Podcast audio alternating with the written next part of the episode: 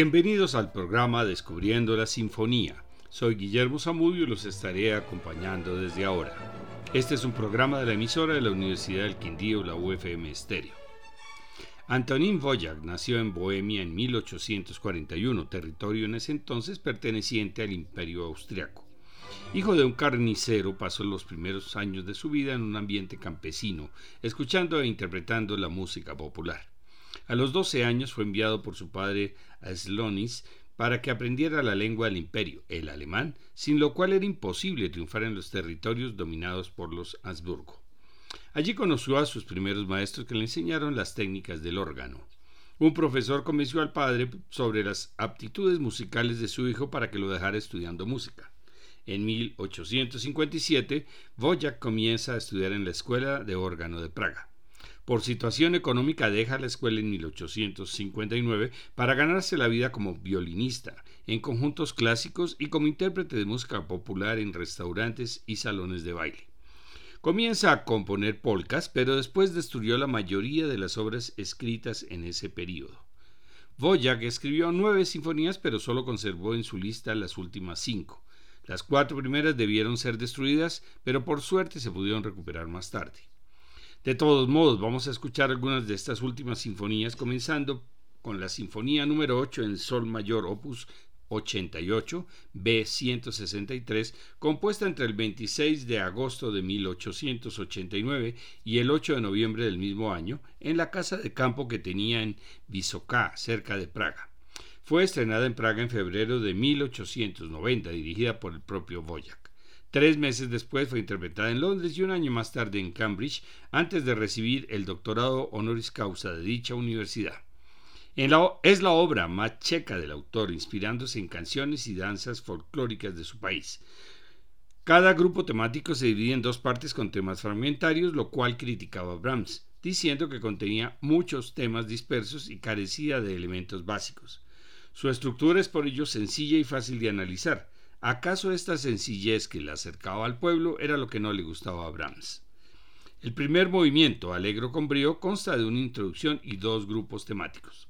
Comienza lento y solemne con violonchelos, clarinetes, fagotes y trompas. Luego la flauta presenta el primer tema que después pasa al metal. Aparece el segundo tema en la madera y luego pasa al tutti. Luego se repite la introducción lenta y la flauta presenta una variación del primer tema con la respuesta del oboe. Violas y clarinetes toman el segundo tema, seguido por una variación en el fagot. Luego el metal interpreta nuevamente la introducción para dar paso a la recapitulación. El primer tema es interpretado por el corno inglés y el segundo tema aparece en el tutti. Los trombones anuncian la coda final terminando con acordes apoyados por los timbales.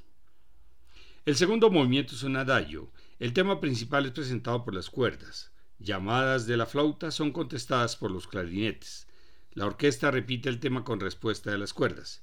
Se inicia el segundo tema a cargo de la flauta y el oboe sobre escalas descendentes de la cuerda. El violín solista repite el tema y luego la orquesta interpreta solemnemente el tema principal imponiendo su poderosa voz. Se repite la llamada de la flauta y después de un pianísimo de la cuerda, las trompas comienzan una sección contrapuntística. Se repite el segundo tema sobre las escalas de las cuerdas. La flauta y el clarinete presentan un tema conclusivo. Los primeros violines lo repiten antes del tutti que conduce al final con llamada de la madera y pianísimo en las cuerdas. Escuchemos los dos primeros movimientos con la London Symphony Orchestra dirigida por Isvan Test.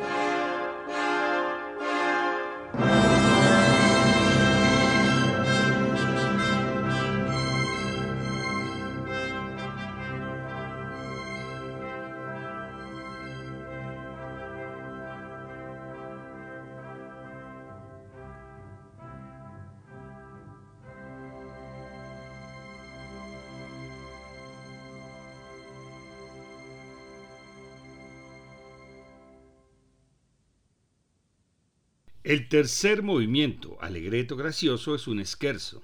La cuerda presenta el tema principal acompañado de la madera, una melodía a ritmo de vals lento. El tema del trío corre cargo de la flauta y el oboe. La cuerda lo repite en una variación que pasa luego a la madera. Interviene nuevamente la cuerda para concluir con la madera.